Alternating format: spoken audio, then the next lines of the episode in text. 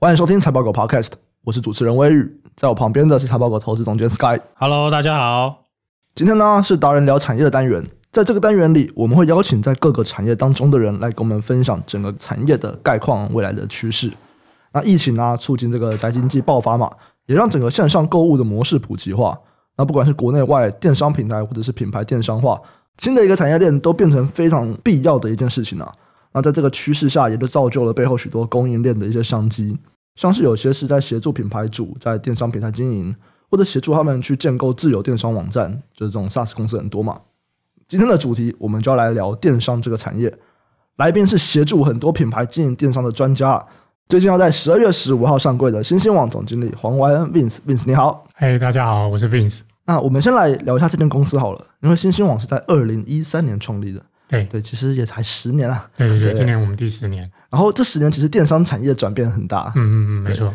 能不能来分享一下，在十年前你看到了什么样的契机，会觉得说，哎，新兴网为什么要这样成立呢？哦，好啊，嗯、呃，跟大家介绍一下新兴网，就是今年是我们第十年。那其实十年前的时候，我们是有两家公司一起合资成立。我们的第一个新是新林的新，嗯、那新林它是一个台湾老字号的代理商，在台湾大概有超过八十年以上的历史。那譬如说像小熊软糖。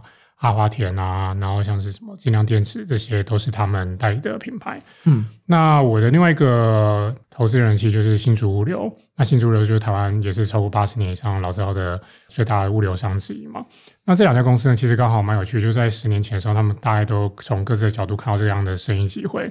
从新林的角度，他们看到是说，台湾就在中国旁边嘛，那中国的电商已经快速发展了，那这些国际品牌商就常常会问新林，就说，哎。那你们台湾的电商策略是什么？坦白说，十年前的电商占整体的零售份额非常的小，所以是没有策略的。但是他们开始感受到压力了，因为品牌商开始不断的问他们这样的问题。那新竹物流就比较直观了，新竹物流就是从它的包裹数量，他们过去做的是 To B 的量体比较大，所以整版整版的出货。可是从十年前开始，那时候淘宝开始大量的消费者买跨境电商的商品进到台湾，所以他们就看到说，哎，什么小物的包裹开始快速成长，而且那个成长速度是每年有好几十倍的速度在增加，所以他们也观察到，就是说，哎，电商的世界可能要来了。但是这两家公司呢，毕竟都已经相较有规模，而且有历史，所以他们做对一件事情，就是说他们从外部创业，在外部一起合资成立新希望这家公司。那我觉得这有好处，就是说，所以新兴网其实是一个 fresh start，而且没有包袱。我们就是专心的把电商运营这个生意做好。那虽然我们是一个轻资本的公司，但我们也很幸运，就是有两个很厚实力的股东，嗯，所以我们就享有了一些重资本支出的优势。嗯、像我们可以看到说，最近其实很多电商通开始积极布局。他们自己的物流嘛，像最近那个韩国的酷澎，对，他一来就在台湾盖了很多个物流厂，对，所以可以看得出来，就是说，其实电商跟线下通路其实最大的差异有一个很明显的，一定就是最后一里路的配货这件事情嘛。通常做到这件事情是困难的，我们都戏称说这叫三高啊，就是高人力密集、高资本支出以及高技术门槛。那新希望很幸运，就是说我们是一家轻资本公司，但我们却想要这样的重资本支出的实力，帮助我们把生意做好。嗯，好。我们我想让你回顾一下十年前整个电商的产业大概长什么样子。十年前应该虾皮还不流行，对不对？十年前虾皮刚进来的时候还不流行，主要可能就是露天拍卖，然后雅虎口物嘛。十年前那时候，哎，雅虎那时候应该没有了吧？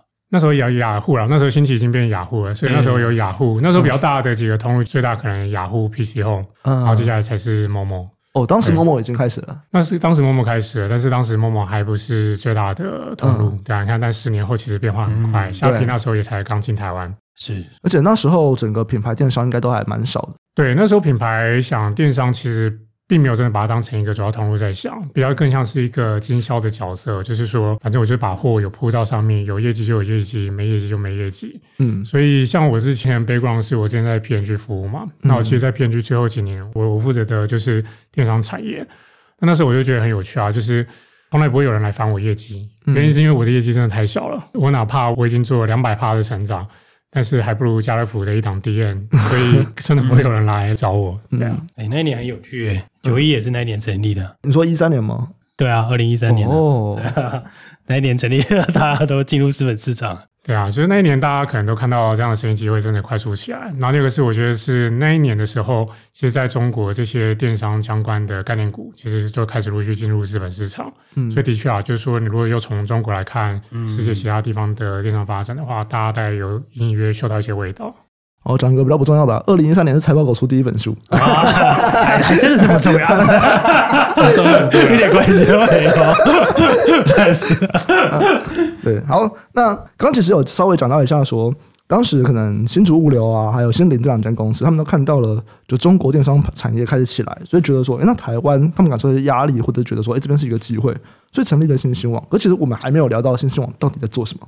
对，所以新兴网主要业务是什么？其实新兴网我们是一个新时代的电商专家啦，我们就是利用数据跟科技赋能，然后透过我们的一站式的电商解决方案，帮助我们的品牌商创造营收，以及帮他们把生意变得更简单。那一站式的这个服务范畴里面呢，就包含了从数位广告投放、通路的布局，那你如果要做官网，官网的架设，那这中间的所有的系统的开发、串接。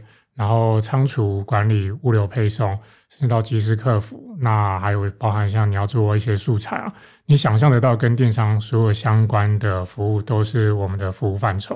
哦，这样听起来其实蛮多的。我想要说，现在有一家就是一家原本的实体店，然后我要开始做电商，所以你说会有一个品牌官网的建制，对，我们会帮他建品牌官网。然后再来说有通路的建制，那通路除了这个品牌官网以外，还有什么通路？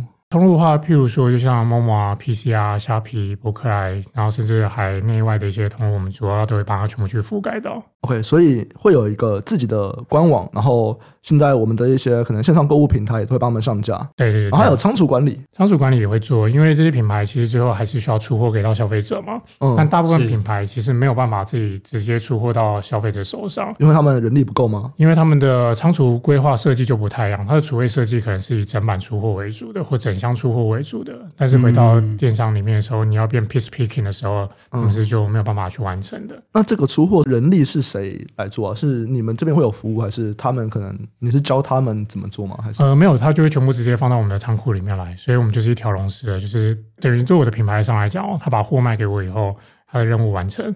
所以剩下的，不管你要怎么样去分配你的预算，丢你的广告，嗯，然后甚至你应该把你的商品怎么样去重新组合，在不同的通路里面有露出、曝光、销售。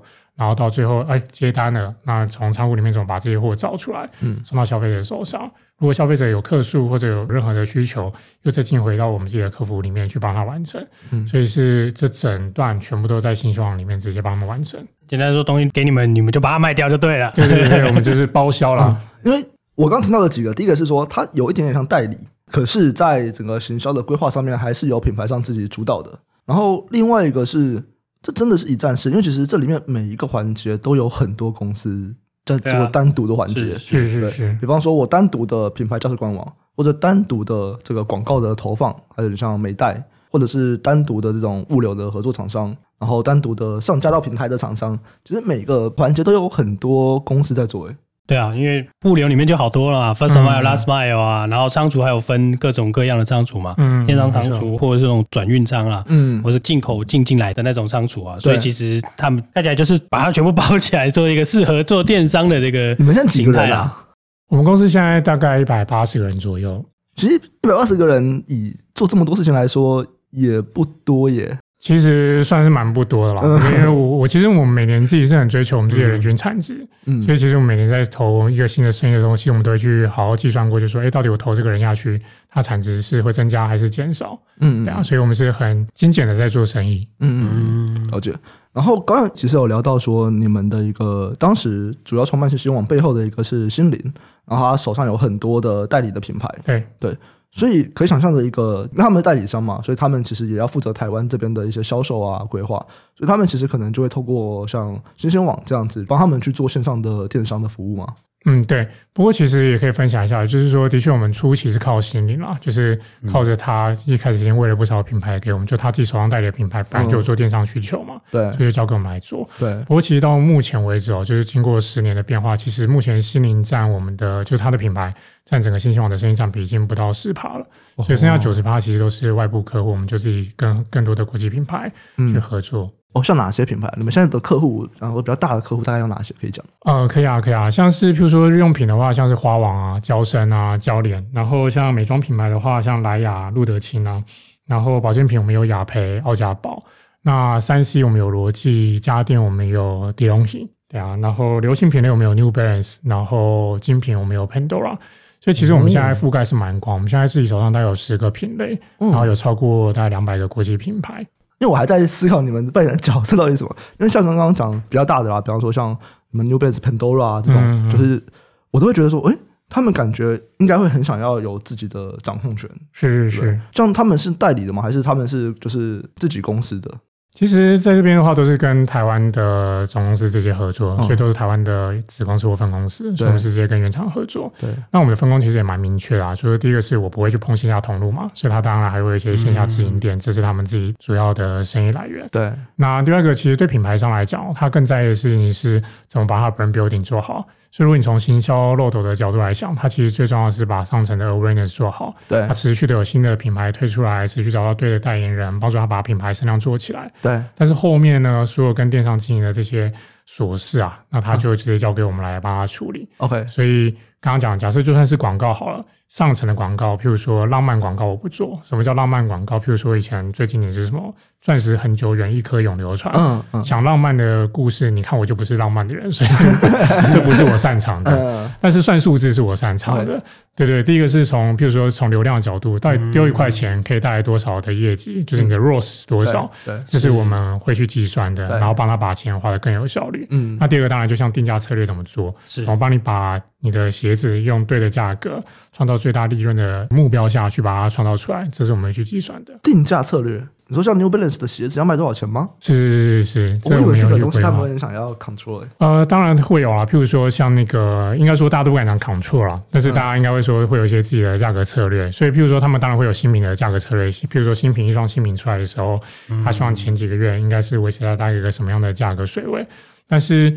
后面以后，毕竟鞋子是流行品嘛，很快就会有改规啊，对啊，或者下一代又要出来了。嗯、那这时候到底应该卖多少钱，以及在什么样的库存情况下应该卖多少钱，这个定价决策其实就回到我们身上来，我们来做，嗯、就是会画一横啊，然后打个几折，就是你们做的，对不对？对对对对，只有定价是他们的。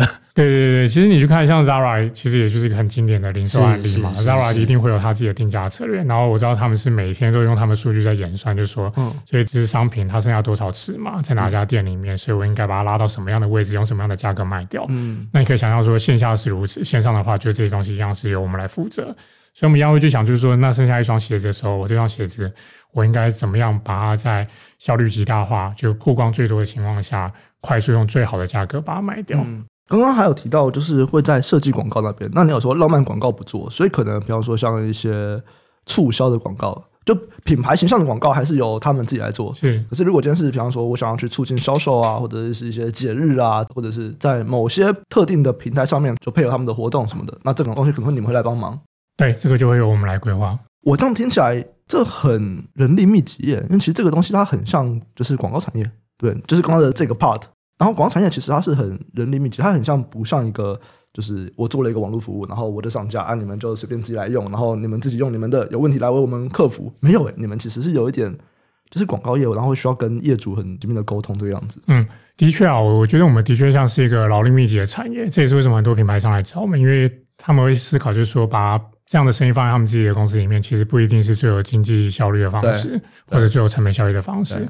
但透过我的好处是说，因为我有一定的规模经济了，所以假设以比如说从仓储物流的例子来看好了，其实仓储物流肯定也是一个劳力密集的产业。对。但是仓储物流呢，因为我这边有一一定的规模经济，第一个是我就有议价的能力嘛，所以我可以有一个比较好的报价给到我的客户。嗯。那第二个是呢，譬如说像我们的仓库里面现在在导一些 AMR 自动化系统，是你没有到一个规模经济的时候，你导机器人，你的机器人是那边空转了。比较像是轨道车在跑跑跑空的，但实际上是当你有一定的规模、一定的订单数量进去的时候，它慢慢慢慢，它就会比人力经济效益就会被产生出来。嗯，所以其实的确，我们很多品牌商来找我们的时候，第一考虑到就是说，其实电商产业是一个劳力密集产业，不管从前面的广告投放到中间的通路布局，像我我印象深刻啊，以前我自己跑线下店的时候，排家乐福 DM 很好排啊，反正现在排三个月后，然后一次就半个月一本 DM。那个电商的活动那么密密麻麻的，甚至是还有很多是限时特杀的，嗯，所以整个活动变得更破碎、更密集的时候，哇，那个复杂度变更高，嗯，那这边是中间的劳力密集。对啊，那以前给家乐福 DN，你只要做出一卡你的 DN 就好了。可在线上，你要做出各种不同尺寸的广告杯呢，放到不同的通路，嗯、甚至不同的外部媒体，所以你在设计这边又是一个劳力密集，嗯、没错，对啊。那到最后的包含客服啊、订单，其实整段都是劳力密集。就大家曾觉得说，数位广告是一个啊，不就是下 Facebook 广告，或者是下什么什么广告？没有，下广告是一个劳力密集，而且光是这个什么数据分析，你要提供报表给业主，然后每个礼拜给一份，或者是要有个 dashboard。哎，没有，你就算有 dashboard，你还是要每个个礼拜给一份啊，因为他们都喜欢有 PDF 的报告。对啊，对啊，对，所以像这一块，其实我们的做法就是刚刚讲这么多劳力密集，可是我们就会不断的自己内部一直持续去优化嘛。嗯，所以其实才会像我们去年做四十亿的营收，但是我们就是用一百八十个人，嗯、但去年甚至还不到一百八十个人去创造这样的产值出来。那怎么做？其实就是我们不断去优化我们内部流程。所以像刚刚您提到，就是说提供给业主这些报告好了。嗯，其实有很多报告，我们现在都是直接全部走在云端上面，跟 Google 有紧密的合作。所以它都会自动化把资料库报表全部按照客户的需求提供给他。嗯，所以客户其实他更喜欢，原因是他可以更及时的了解市场变化。所以客户真的要做的其实是决策啊。我常常说，其实我觉得做电商最贵是时间，绝对不是什么人力费用啊、劳力费用。举例来说，双十一过了，十一月十二号我们来讨论，就说我们要做什么活动案型，还是流量的优化计划？嗯，应该不切实际吧？因为总之最大流量昨天已经放完烟火了。嗯嗯。所以其实最重要还是时间决策，就是你在那个时间点下，你有没有办法第一手拿到资讯，以及下对的决策？那其实这个决策就不困难了，这个决策只是预算分配。所以我刚刚也在跟总监聊，就说，哎，其实很多时候对我们来讲只是预算分配啊，就是今天这个广告成效好。然后另外一个广告成效不好，嗯、你要想的不是怎么去救那个广告成效不好的，对你要做的事情就是一直买那个成效好的广告，买到它不边际效益递减不好为止，对，对啊，那你的业绩自然就会变好了。嗯、对，对对，好，那刚刚其实还有聊到说，一开始创立是在二零一三年，可是其实我们看新闻，就总经理是在一六年接任的，对，那前三年这个故事是什么呢？为什么会诶接任这个总经理？哦。感谢哦，就是对我是二零一六年接任，那之前我就还在片区服务嘛。嗯、那为什么二零一六年那时候接任新希望总经理？其实一开始也不是当总经理啊，其实一开始是因为我一直很想创业。那我很想创业的原因，其实是因为我那时候对做电商已经做出很有兴趣，在片区的时候，嗯，那时候我老板给我两条路啊，第一条路就是去中国做电商，然后第二条路就是在台湾 promo。但我想了一想以后，我特别跟中国的电商有更多的接触以后，发现其实电商产业其实蛮难复制的。所以你也没有看到，其实中国的电商产业在台湾特别成功的落地，或者你也没有看到，比如说 Amazon 在台湾特别落地。其实我觉得回过来是电商还是蛮吃每个不同国家它的 infrastructure 的整体发展状况。对啊，所以台湾一直以来发展，你看到目前为止还是以 Momo 啊、PC 啊、雅虎还是有它的一定成功模式。虾皮在台湾很成功啊，但当然也是因为它很早在台湾蛮克制化在台湾落地嘛。对啊，所以那时候我自己就觉得说，其实往中国可能不是我想的方向。那我很想创业。那我想创业，其实看到两个机会点啦。第一个是我觉得那时候电商被低估，就像刚刚聊到，就是没有人来烦我啊。可是明明其他国家电商已经那么大了，变成一个重要的 key account 了，像台湾还没有，可见电商是有发展潜力的。嗯。那第二个是那时候我就看到，其实有另外一个比较有趣是，以前我的行销同事哦，都会拿着电视广告的数据来跟我加业绩，就是我买了多少电视广告，所以呢，那个广告成效很好，你要多扛一点业绩。那时候我就觉得莫名其妙，就是你买你的电视广告，到底跟我的业绩要不要加 有什么关系？你要叫我业绩，不如直说嘛。嗯，但实际上是的确，它有一套逻辑会去算出来嘛，在传统媒体上面，对对对对，那明明在数位广告上面一路可以被追踪，而且走过必留下痕迹。嗯，那为什么没有来烦我了？又回过来，题目其实是第一个，因为这个生意太小了，现在大家觉得投资这个生意没有什么太大的效益。所以那时候我很想创业，那刚好我知道新希望本来就在做类似的服务，那也谢谢那个我们的董事长陈德仁先生哦，那时候愿意相信我，就是那时候我大概才三十岁，那我在不到三十岁的时候，给了我一个机会来新希望，然后先从内部创业开始。所以其实我比较像是先来这边内部创业，想要做出来这样的媒体部门。嗯，啊，只是进来以后发现啊，刚好发现公司那时候在营运上面体质出了一些问题。嗯，所以就开始就跳下去了，带着我的同事一起下去，开始把一个一个问题解决。嗯，那慢慢的一样把服务涨回到生意里面，所以才会说，像如果从我们的那个财报来看的话，新希望现在已经有很大一块营收，其实是数位广告。是，那其实数位广告就是我们大概八年前就已经自己在布局的生意，嗯、这是机会点的部分了。嗯，那第二个是我自己其实是有个使命的啦，就也不是也不敢说使命或者我自己的梦想，是我那时候看到的是说，其实我觉得很多的这些外资品牌呢，他们大概之后在撤离台湾。然后怎么撤离台湾？譬如说那时候看到很多公司组织说变得很严重嘛。哦。那之所以撤离台湾，其实是因为台湾对他们来讲不是一个很 sexy 的市场。嗯嗯。因为薪资没有变多，大家又不生小孩，所以从总经的角度想这一件事情，就会觉得这个市场不是特别 sexy，所以开始把重心转移。那我觉得很可惜啊，就是我自己有看到就是外商最后的那个光景，所以我其实很希望就是把台湾的年轻人一起可以带出去打世界杯。所以我要做到这件事情，那我势必得创业嘛，我不可能在大型公司里面继续上班。看来这件事我是做不到的。所以那时候因为自己有一个小小这样的梦想，所以就跟董事长讨论完以后，就加入了这家公司。嗯，刚刚有提到说，其实一开始你在新兴网里面算是内部创业，然后做的其实是就有点像是广告代理，是对，因为你觉得说，哎，你像线上广告这边其实是很有机会的，然后当时大家其实并没有发现这样子。对。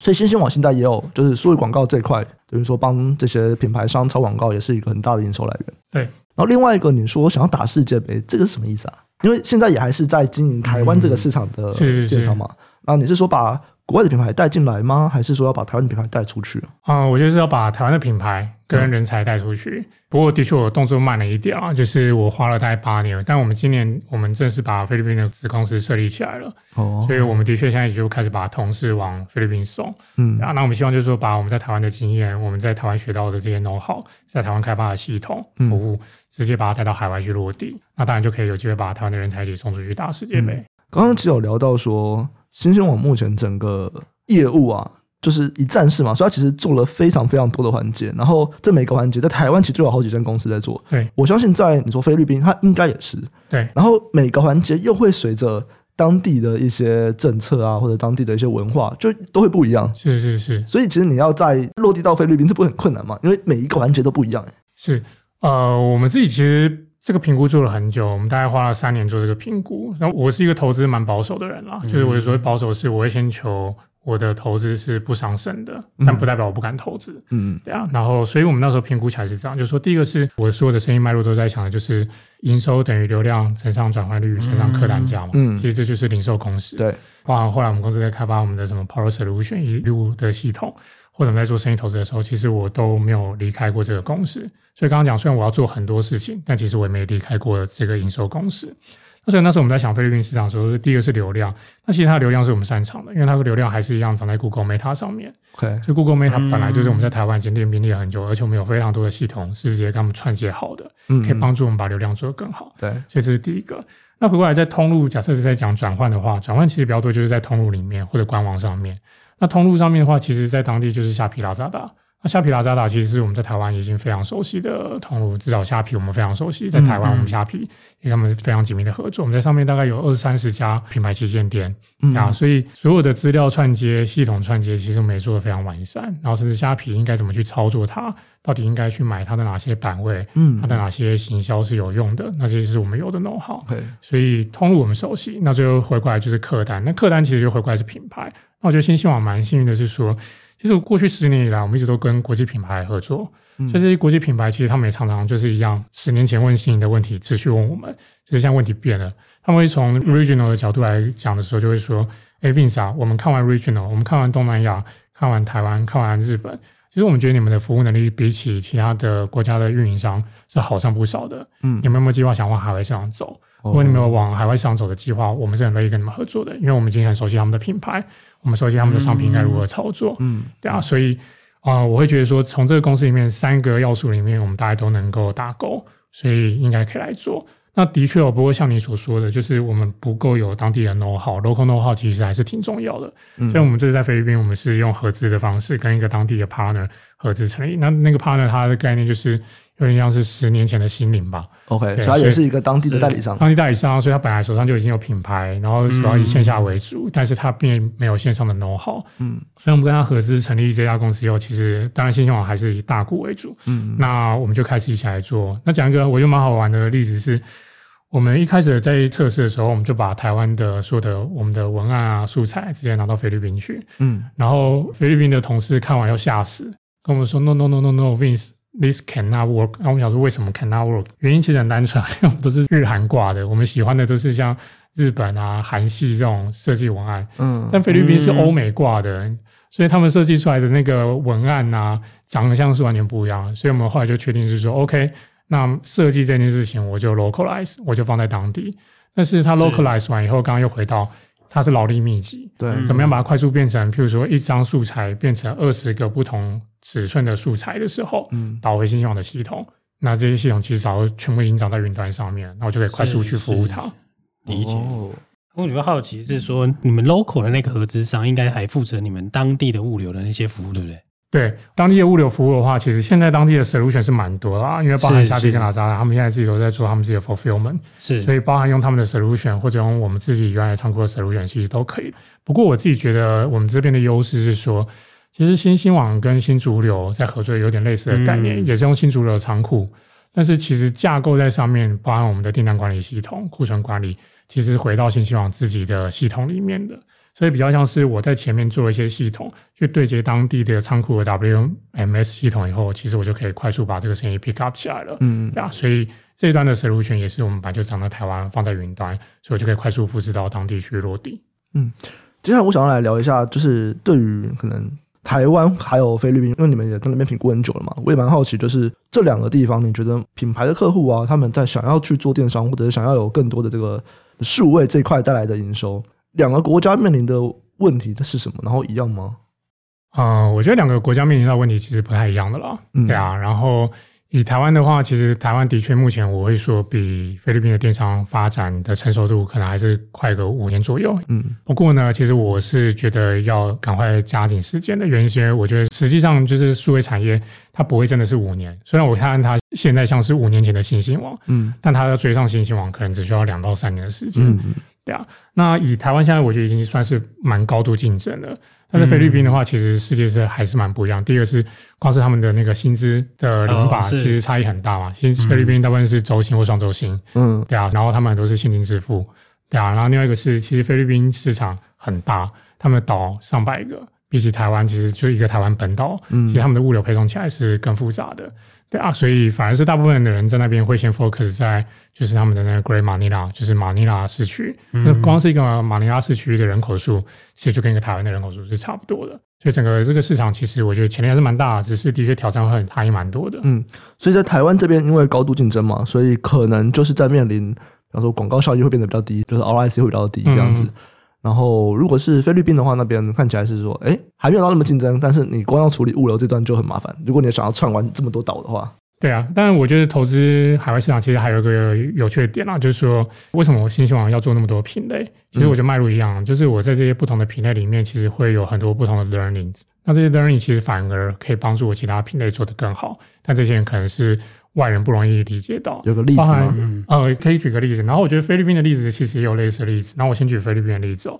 就像菲律宾的例子是，菲律宾的抖音现在发展的非常的火，嗯嗯、比起台湾的话，嗯，所以怎么用抖音带货，甚至光是做抖音带货就已经很多的 agency 就专门只做这个项目，是，是啊。所以你可以看到，就是说，其实抖音带货的生意模式在台湾，或者像直播带货，好，在台湾目前可能还没有发展到那么成熟的情况下。我们反而可以在菲律宾先练功，我们知道说怎么去进抖音带货，其实就是直播带货。嗯，我把这一套 know-how 学完以后，我又可以复制回到台湾。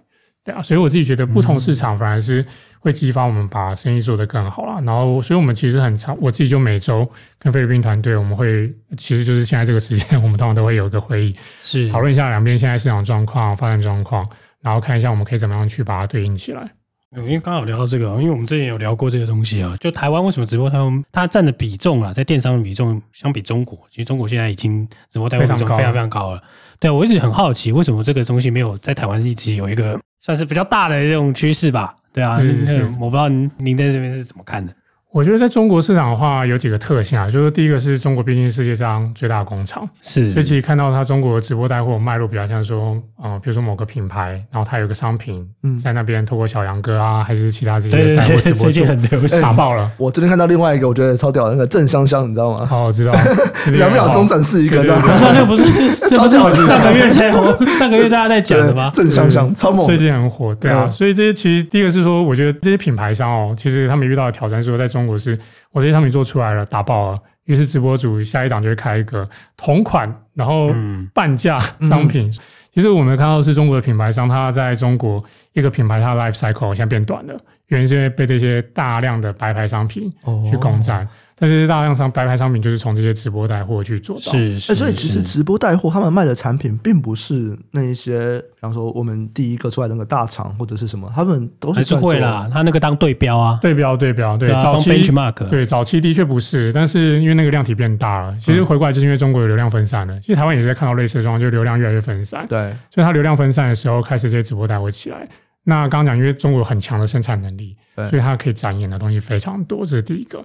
那第二个是，其实那个市场是非常大的，所以我们跟品牌商聊过，有些品牌它在中国市场，他都讲说它是那个每周七天、二十四小时、七二四的，就是不断电一直播。对，那我就问他说：“你半夜播给谁看？”他说：“中国市场那么大，半夜还是会有人看。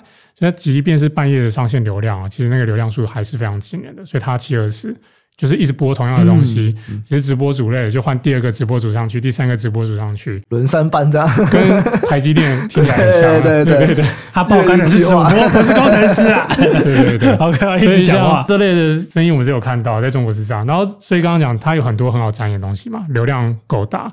然后这个是其实在中国有蛮多这样的集合式的流量池哦，譬如说他们有什么快手啊、抖音啊，嗯、但在台湾这些是目前比较少看到。对，对。所以的确台湾的直播我们看到更多是像过去比较多就是那些比较白牌商品或者食品为主，嗯，那食品的话，因为很好表演嘛，卖鱼啊，对啊，卖肉啊，鱼新不新鲜，在直播上面很难看出来。但是把那只鱼放在你的手旁边，对不对？像我可能比较高一点，放我手旁边的话，那个看起来很小，但找个女生来看的话，那只鱼变很大，嗯嗯，啊，所以有很多比较好展演的方式了。不过我觉得这还是一个发展趋势，就是台湾还是开始在发展，我们也看到很多的这些通路，包含虾皮啊，包含像是 Momo 啊，哦，对，他们其实。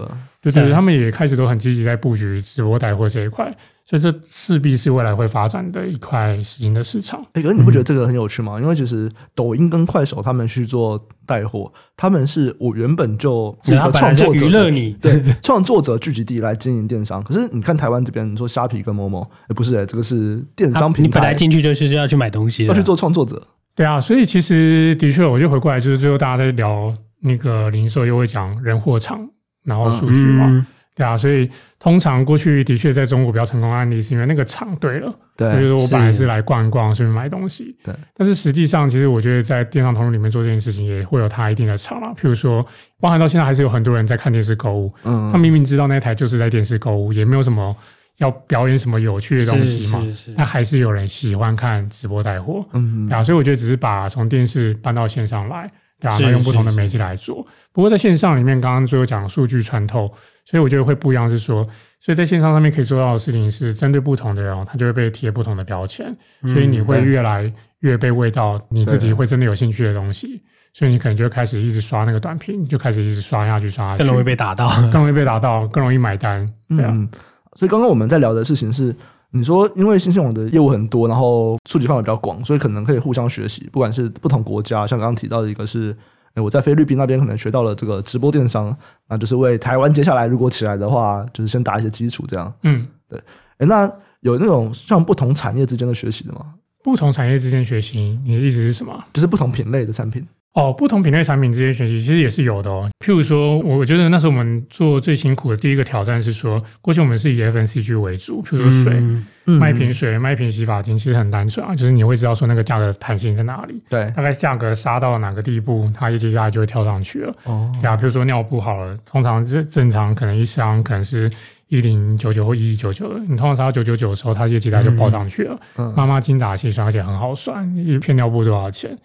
可是当我们卖到鞋子的时候，其实那时候我们很痛苦。刚开始做 New Balance 的时候，我们真的非常痛苦。那也谢谢 New Balance 的总经理跟那时候团队给我们足够的时间学习。嗯，那时候痛苦一点是说，第一个是它不是一个价格敏感度相较这么高的品类。对对，就是最特别是说品牌价值了，它有品牌价值，而且它有尺寸的问题。比如说我自己是穿 US 十一号。嗯你有双九号的鞋子，你卖给我九十块、五十块，甚至你送我我都不要，你送我就穿不下，嗯，对啊，所以你送我我还很困扰。所以回过来是，那在这个品类里面，到底要怎么把这双鞋子卖出去，其实很困难的。嗯，所以为了这个生意，我们那时候就开发一套系统，就是我们去串了 Momo、虾皮、PC 这些所有通路的后台，然后甚至官网。那即便我只剩下一双鞋子的时候，我可以把这个库存效率极大化，所以会同步在这些所有的外部通路都看到这双商品。嗯，但是呢，只要比如说某某一卖掉，所有的前台就会自动关掉，那我就可以把这双商品卖掉。那第二个回过来是哦，好，我知道可以更有效率的去卖鞋子了，可是我不知道到底我应该怎么去分配我的预算。就我的预算应该是放在广告里面多一点呢，还是价格里面多一点？因为嗯，反正 New Balance 就把货卖给我了，嗯、这中间的毛利空间是我自己要去承担的。嗯，我跟他的目标就是我每年帮他多卖鞋子，我跟他多进鞋子，那他就会很开心了。嗯，那这个定价决策变得很困难，所以那时候我们就去找台大，我们就跟台大那个资管所的孔令杰教授，邵杰老师，我知道，我们就跟他合作，就是我们做一套智能定价系统。那这个智能定价系统就是我们把所有的变异喂进去，通路的流量、档期。这双商品它的库龄，就库龄就是说它进到这个这个进到你们那边的到底卖掉了没啊？对对，放我们仓库里面放了多久了？以及它的库存状况、它尺码状况，把所有我们想象到的变数全部倒进去，嗯，让系统来预测，就是说，所以我在什么样的时间点，我要用什么样的价格去卖？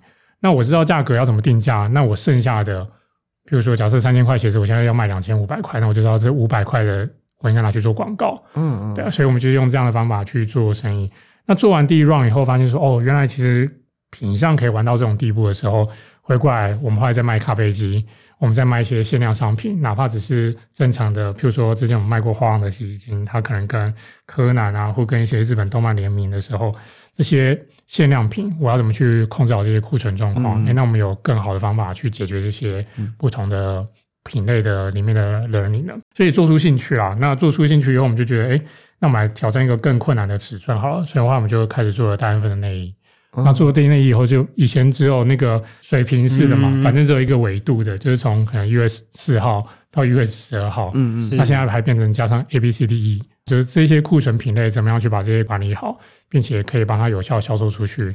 哇，那这个复杂度又更高了。嗯、不会因为已经前面打底完了，所以再到更复杂的尺寸，我们也不怕了。欸、这的确是一个有趣问题，因为像刚刚你有提到说。我今天就是有这个毛利在这边，那我今天要卖更多，我到底应该降价还是我应该下广告？因为两边其实都是在少赚一点钱嘛，然后可能可以卖更多，可是这到底要怎么决策？其实真的蛮困难的。你刚才想说，我也想说，哎，对啊，这怎么决策？所以后来你们是用个 AI 模型去做？对对对，因为我觉得这好像只有电商比较可以。因为你可以随时改牌价，没错，因为可以随时改牌价。对啊，因为一般是销售是不可以一直改牌价的。对对对对对，对啊。所以其实很多反而是这套其实也不是我们自己发明的啊。那时候也其实也是因为那时候我们就在研究，就是说那到底零售谁做最成功？又回过来又可以去看了 Zara 的一些 case。那其实 Zara 就是一个就是这样搞。对啊，因为他有线下 他自己的店嘛，他今天要卖多少钱，他自己可以自己快速决定嘛。嗯嗯。对啊，那只是说我们不是我们自己的店嘛，因为 Momo PC 产品里面可能都有我们的货。再回过来，反而是这个定价模型可能就变得更复杂。嗯，那实际上把这个东西导进去以后，我的确也不敢说它百分之百就发挥它最大的效益。嗯，不过在这些未来这些 AI 的技术持续演进下，我相信它的效率会越来越高。嗯，好。可是刚刚我又突然有一个新的一个困惑，就是你说像 New Balance 把鞋子卖给你。我以为你们是一个帮他们做服务，就主体还是在他们，然后你们可能是一个通路或者帮他们去做一些琐事。可现在如果是说他们把鞋子卖给你们，那变成哎，你们又像是一个代理商的角色，就你们角色到底是什么？呃，其实是这样，就是说我们的产业啊叫做电商代营运产业，然后。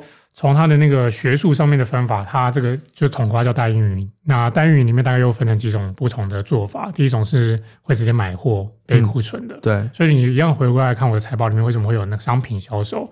因为我其实八成的商品我是直接买货备库存的。那其实刚刚讲这个有一些好处啦，就是第一个是我可以更有效率的去做决策。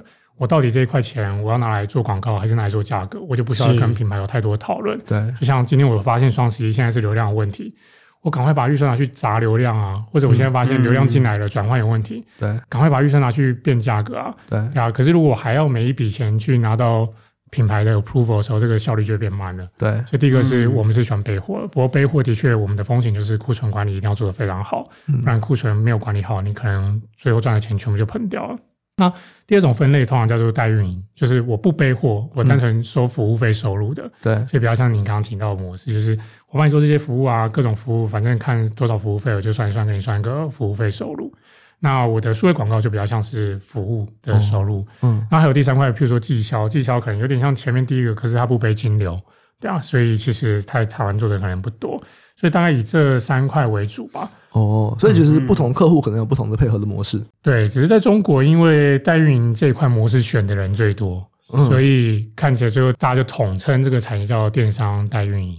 哦，哎，可是像现在也有很多人做代运营是比较偏团购，团购几乎都是在代运营啊，团团购很少人自己背货的。对对对对对，其实团购这块我们现在也很积极有在操作。我们其实就是观察到，像今年刚刚提到，就是流量分散了。对对，然后流量分散其实很大一块就是跑到这些团购上面。那其实我觉得这也是个演化啦，就是先从静态的团购到未来直播带货。对啊，那我们自己去看了一下，发现其实对团购主来讲，它有很多很麻烦的点。第一个是他要去搜寻这些商品，是很麻烦，他没地方放，没地方放，然后他也不知道怎么去议价，是对啊，然后他也不确定这些商品的真货假货。所以搜寻上面是他第一个问题，第二个问题是他们有流量，可是他不知道怎么把他流量在这里面直接去变现。嗯，那回过来就是怎么样变现，就是说到底应该怎么卖这个商品，我要用多少价格卖？那以及他们更怕的是消费者买了，其实一堆，比如说 New Balance 哦，尺寸问题又来了，就是消费者问他说：“哎，请问这个还有货吗？那个还有货吗？”这就不是他本来要经营的事情。所以，我们跟团购组的合作其实很单纯，就是我们有一套系统，就给他一个界面，他会看得出来他在这里面现在业绩达成状况，我直接跟他分润，所以他就可以自己从我的这一万多支商品里面自己去选他有兴趣的商品，选了以后他自己开团，他开团以后呢，后面所有的东西就全部我帮他完成了，嗯，导到我的结账页面来，后面该要做的所有的客服啊那些就全部由我的公司整合到我你们自己的内部系统里面去帮他全部服务完。所以团购组开团变得很方便，他不用选品了，反正也不用自己去搜寻了，从这边选，他不用背库存，因为库存本来就在我仓库里面，他不用做客服，因为我客服会帮他完成，甚至他要做素材，我的素材团队还可以协助他。那表现好的，我们还在加码帮他投广告，所以就变成是我们就做出一个团购的生态圈哦。所以你们现在有在经营这个团购的东西？我们现在有在经营的哦。因为我这这个我是真的很好奇，因为现在台湾在做这个东西的多数都是代运营，嗯，嗯，北部一间，南部一间比较大的嘛。对对对，对，你们就应该算是，因为我之前好像没有听过你们讲这个，就是你们在经营团购的这东西啊。对对对对对，过去我们之前的法说有大概提一下，就是我们要开始做私域流量，其实最主要就在做这一块。哦，了解了。因为这我问一个比较大一点问题哦，你觉得台湾就像做这种白牌，其实我们刚刚讲那些像中国的直播带货啊，嗯、他们也有团购嘛，他们的团购也是很早之前就做，他们那个叫团妈嘛，对。对，他那个其实就是说工厂其实有闲置的流量，对，闲置的产能去做一些白牌商品，所以让他来卖的很便宜嘛，所以才会有拼多多，才会有天幕这些公司嘛，然后进来用直播带货，然后再用团购带货去把这些货去销掉嘛。那以你的这个这个角度来看，你觉得台湾的这个方式是可行的吗？我觉得台湾的方式是可行的啦。然后可行的原因还是在于，就是我觉得那是只是顺着时代或者顺着这个产业的演化趋势，它会慢慢的越来越成熟。那这一块为什么会越来越成熟？其实会回过来，其实是后面的 solution 其实是越来越多。那第二个就是因为流量分散了，所以说的品牌商就开始积极去找到底流量还在哪边会存在。是，只是回过来对品牌商的困扰又是。过去我直接跟通路合作好，我可能做一档虾皮，虾皮可能一个月就直接会一档，就直接给我一个百万收入。嗯，可是我现在要做可能一百个团购组合才能做到这件事情的时候，那回过来，那他又会需要像我们这样的角色。那第二个是其实团购组其实大部分也不是所有的货都能带啊，是，那个是他们也有自己的档期，有属性啊档期。对对对对，那这些东西就全部整合在我们这个资料库里面，所以我们就会知道说，哎，这个团购组他适合带什么样的商品，所以什么样的商品给他带可以。那这个团购主可能不适合带什么样的商品，那我们就不要让他带。所以这个东西我们就开始把这个资料库建构起来，然后把这个流程建构起来，就开始跟这些团购主合作。那另外一个是，我觉得有一个比较有趣的是说，团购主过去比较喜欢带白牌商品，这也是事实。因为白牌商品第一个很难比价，小狗短袜，所以他永远都可以说这是市场最便宜。然后这个因为白牌嘛，所以通常它的分润可能会高一点。那回过来，的确，我们的品牌因为都是国际知名品牌，嗯，所以可能在分润上面不会比那些白牌高。可是对这些团购主来讲，其实是一个优势啊。原因是因为，就像我自己在经营公司的时候，其实我不是很在乎毛利率，我真的在乎的是毛利额。所以我会回过来跟他沟通，是说，你白牌商品可能你可以卖三十件好了，然后你的毛利率可能高一点，嗯，我的可能你可以卖三百件，毛利率低一点。但实际上对你来讲，你要做的事情你没有增加嘛？你就是开一档，对对对，不管是你要用线特用 Reels，你要开出一档，是，然后让大家来跟。你要做的事情你其实没有增加，可是你的收入会增加的。嗯，所以其实讲完以后，这些团购主是买单。那第二个是这些团购主啊，他们过去其实要跟这种国际品牌合作啊，相较也不容易的，很难。上面可能要有一个砍高啊，对对对对对，要有经纪公司。因为像我觉得有很多这种网红，他们一个很常出现的牌子就是戴森，戴森在团购很积极，然后就觉得说戴森啊，还有什么扫地机器人啊，可是扫地机器人就是没有戴森那么高级的感觉。我就觉得说，哎，到底为什么谁都可以跟戴森谈？什么意思？他是有一个人去 host 的啊，那 host 的那个人就他不会出现在台面上，他有一个档期，然后他会 host 给大家。只是说，我想是说，因为你们本来的那个资料库啊，就是几大，譬如说 Momo 嘛，然后 PC Home 嘛，虾皮嘛，你们现在也有团购了嘛？但是开始先团购，所以所以是越来越有趣，大家越来越卷的了。对啊，越来越卷啊，生意难做。不过我觉得这真的很有趣啊，因为其实市场上本来就很多人在做什么团购或者 KOL 带货啊之类的。可是其实因为大部分不会碰到最后的货，也不会碰到最后的配送，对，所以。我时常举例说，一个网红他的流量很好，他的粉丝互动率很高，嗯，代表他会带货吗？其实应该我觉得没有办法。对对对，可是我们会实际上知道，就是但他到底能不能带。哇，我现在又多了很多问题，我再一个一个问好了。第一个是有这么多的品牌，然后这会不会有一点点在冲突资源的问题？比方说，你们可能跟虾皮，就就虾皮版位就是那个样子，嗯，或者你们可以合作的团购组就是那个样子，嗯嗯。那不同品牌，你们假设我就是要卖鞋子，如果你们有很多鞋子的品牌，这会不会有点利益冲突的问题？对于品牌主来说，嗯，的确会哦。就对一些品类来讲，有些品牌它的确会有这些利益冲突的问题。那其实它最主要就是说，譬如说以尿布来讲，好像我们公司现在已经有两个品牌的尿布，嗯，那尿布你说在继续在扩第三个品牌，其实对我来讲，自己也都觉得没有太大的效益了，因为那市占其实蛮高了，嗯，不过像鞋子啊、流行品倒不一定哦，就是因为鞋子流行品反而是。一个人应该不会只有一双鞋子，因为你在不同的场合，甚至不同的功能需求，你会穿不同的鞋子。是呀，所以为什么我们开始要拖到不同的品类？其实也是这个原因啊，就是我们持续在同一个池子里面玩，我也玩不大，对啊。然后我对客户也抱歉，但我们对每个客户都很 commit 嘛。我们现在接了他品牌，就一定把他生意做好。嗯，然后我只有持续的帮他创造营收，他才会更爱我嘛，才不会离开我。嗯，当我不能帮他创造营收，甚至帮他创造冲突的时候，他自然会离开我。所以回过来，我们就开始往其他品类去布局。但我们现在看，其实这个市场还很大，因为还有很多品类不是我们过去布局很多，譬如说三 C，譬如说家电、流行、服饰，其实这一块都还有很大的空间，是我们可以持续继续去布局的。嗯，那另外一个是，刚刚我们有聊到说，原本我知道的，可能你们有在做电商的品牌官网，然后有在上加到其他的一些卖场通路这样子。对。然后你刚刚提到说团购，那你把它们称到私域流量嘛？我们以台湾来看好了，就这三个的占比目前大概是怎么样，以及接下来我们讲。一年到三年这样的成长率又会是哪一个比较高啊？坦白说，这一题我觉得我会很难回答，倒不是说怕得罪谁啦，而是说这一题也很难回答。原因是说，其实我觉得每个品类它的状况会会不太一样的。像譬如说我的品牌里面，假设以 FNCG 类来讲，你说官网对它的业绩的量体贡献度会很大吗？我觉得不会啊，嗯、因为它的商品其实已经铺到大街小巷，所有的店都买得到了。嗯，这时候官网其实不一定会是它很重要的业绩的配比。嗯，可是回过来呢，官网对它扮演的角色哦，其实也很重要，所以。现在大家都在讲 D to C、D to C 嘛，对他来讲，其实更多是怎么透过官网的数据、消费者的这些数据，因为你可以最完整的掌握到这些 data，透过这些 data 让他帮助他更好去了解他的消费者，嗯、甚至呢，去帮他重新想他的行销策略是什么。我可以举个例子哦，就是像我们过去我自己的前东家在 PNG 的时候，以前很喜欢叫我们去做一件事情，就是卖洗发精，顺便卖润发乳。就是你尽量去设计那个搭售，搭售啊，你给消费者买我东西，要么让他买的更贵，要么让他 trade across 嘛，就是买我其他东西。但我相信在场所有的女生都不会同意，就是说我洗发跟润发会买同一个品牌，大部分是不会。那或者就是我们在看洗衣精的时候，我们都会想象说消费者爱环保，所以呢，先买瓶装的人，下一次就会买补装。哦。可是我们从真的这些 data 里面去分析，我发现事实常常不是如此。说真的，爱环保的人，他从第一罐就补了，他不会买瓶，他就从第一个购买就买补充包，他一路买补充包下去，因为他真的很有环保意识，他家自己就有一个罐子了。可是呢，会买瓶装的人呢，通常他一定有他的生活需求，可能补装真的对他来讲太不方便了，所以他就会一路买瓶装下去。对啊，那回过来就会帮助品牌重新去想它的行销策略，我需要在行销的时候这样去沟通吗？还是我其他的沟通方式？对啊，那像这些东西比较像是 FNCG 在想的。那回过来对我有一些品牌，它可能是有线上跟线下通路的。譬如说山顶鸟好了，山顶鸟也是我的客户，嗯嗯，它是有线下门市嘛，嗯，那它也有线上的通路。那他在想的时候，的确可能就会回过来人货场域数据串通。